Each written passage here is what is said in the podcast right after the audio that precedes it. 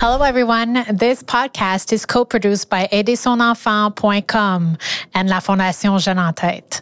I'm your host, Stephanie, and today I'll be speaking with Mégane, who will share her journey with depression.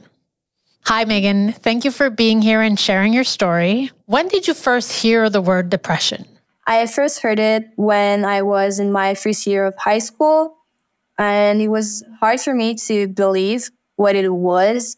Uh, for me, it was not clear. I was like kind of young, so um, I wasn't like aware of what was going on around me. Um, so yeah, that's probably when I first heard it. it. You felt like confused. You didn't think you were. It was targeted towards you. Is that how you felt? Yeah, that I was like, what's going on? Am I? Is it normal? Like, am I like normal? Um, I thought like I was like weird. but yeah, I've realized that no, it's it's just a part of me.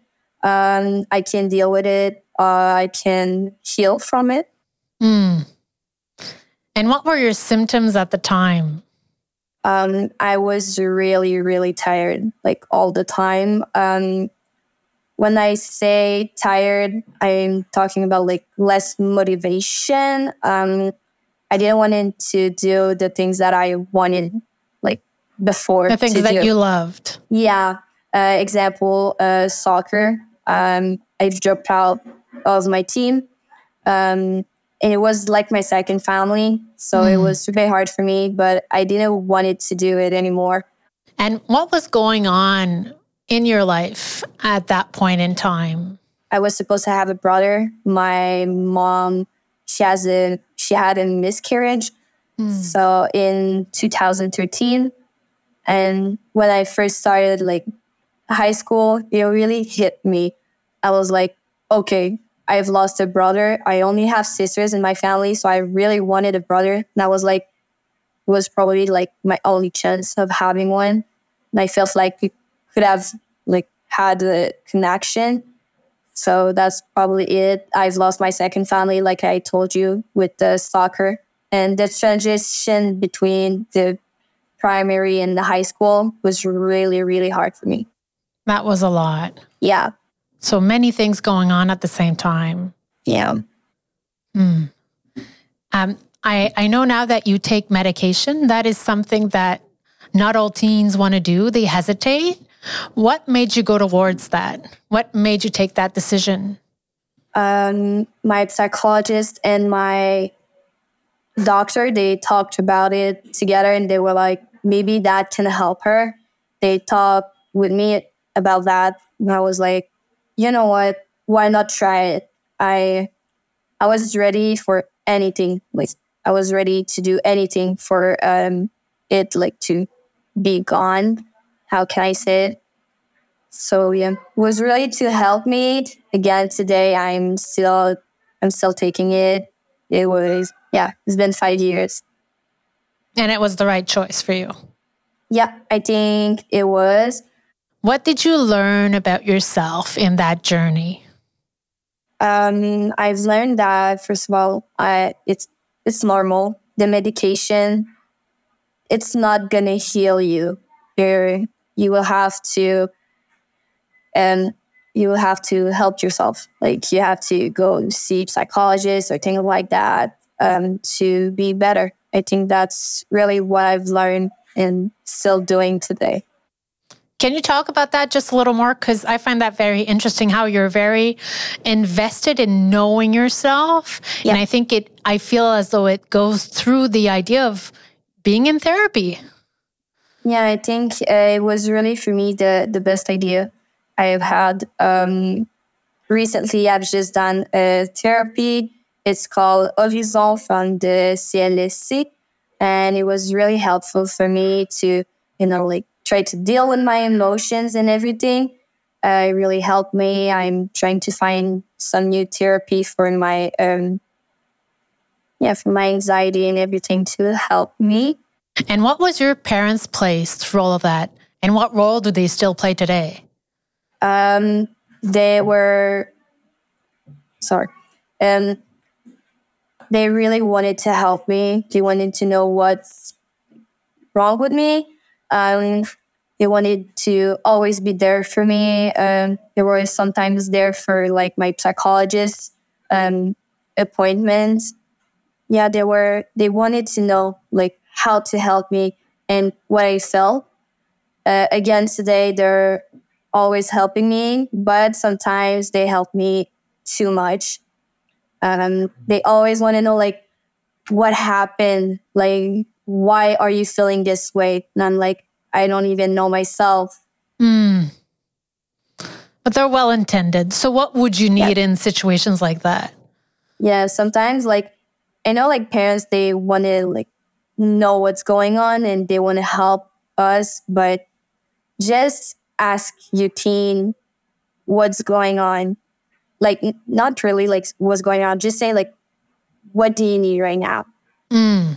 Maybe just be present because sometimes it might not be easy to know what what you might want or you might not know it yourself. So uh, would that be your piece of advice for parents who have a teenager who's going uh, through depression as well?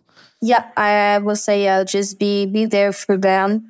And um, to if they want to be alone um like let them be alone but like just try to just see them. Like just say like oh go there but i can see you. Example if they have like dealing with something like destructive. So yeah. Okay so you're talking about doing something destructive? Is that something that you've been through? Can you share something about that with us? Uh yeah i've I've gone through that. It was really hard for me like to stop. Um, but I stopped since like December of 2021. It was really hard for me not to go again in that way. Um, was just to keep reminding me why I was doing it. Why and why were you doing it? Um, I was really tired and um, I was feeling like adrenaline. I didn't do sports uh, because of my surgery and everything. So it was just like another emotion that I could feel. It was really, I felt a way like, to exit some pain. Yeah. Would that be correct? Yeah. Because if I can say the word, we're talking about self mutilation here, right? Yeah. All right. All right. And and at this point in time, I think you've mentioned this to me before when we spoke. Your answer to not doing this again is therapy. Exactly. Exactly. So, could you tell me a, a, bit about how the school and the teachers were there for you throughout this journey? Um, the teachers were uh, were really helpful uh, through this. I could have talked to them and just say like, "Hey, I don't feel good." Like I, I felt safe to speak with them. Um, so yeah, I I have like a therapist at my um, at my school, so I can talk to her and just say like, okay, I it's not going well. Um, so they can like arrange between my homeworks and like school works. Um, so yeah, they were always there for me. That's good. That's good to hear. I, I'm trying to like put myself in your shoes and I'm thinking that every day must be different for you in terms of how you're feeling. Is how would you describe your everyday mood? Uh, it really depends. Really, it's like someday I will just wake up and be like, okay, I'm not feeling it today. Um, I don't feel good. And someday I will be like, oh, okay, that's a pretty good day. Uh, but sometimes, like when I feel like I'm having it too much, like good day, I'm having it down and I don't feel good. I'm like, I don't deserve to be this happy. Mm. So it always. Is that what you tell yourself? Yeah.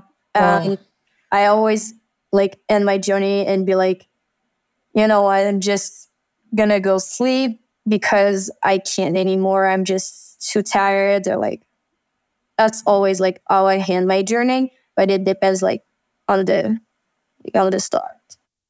Okay. Wow. Well, thank you, Mégane, for sharing your story with us. I think it's uh, it's very inspiring how you're always trying to understand yourself a bit better, and also you know finding the right tools for you, and also knowing that uh, you're not alone. You know, you're not the only one going through this, and therefore you know your presence is valued, and this journey uh, can go on, and it will get better. Yes. Well, thank you so much for sharing. You're welcome.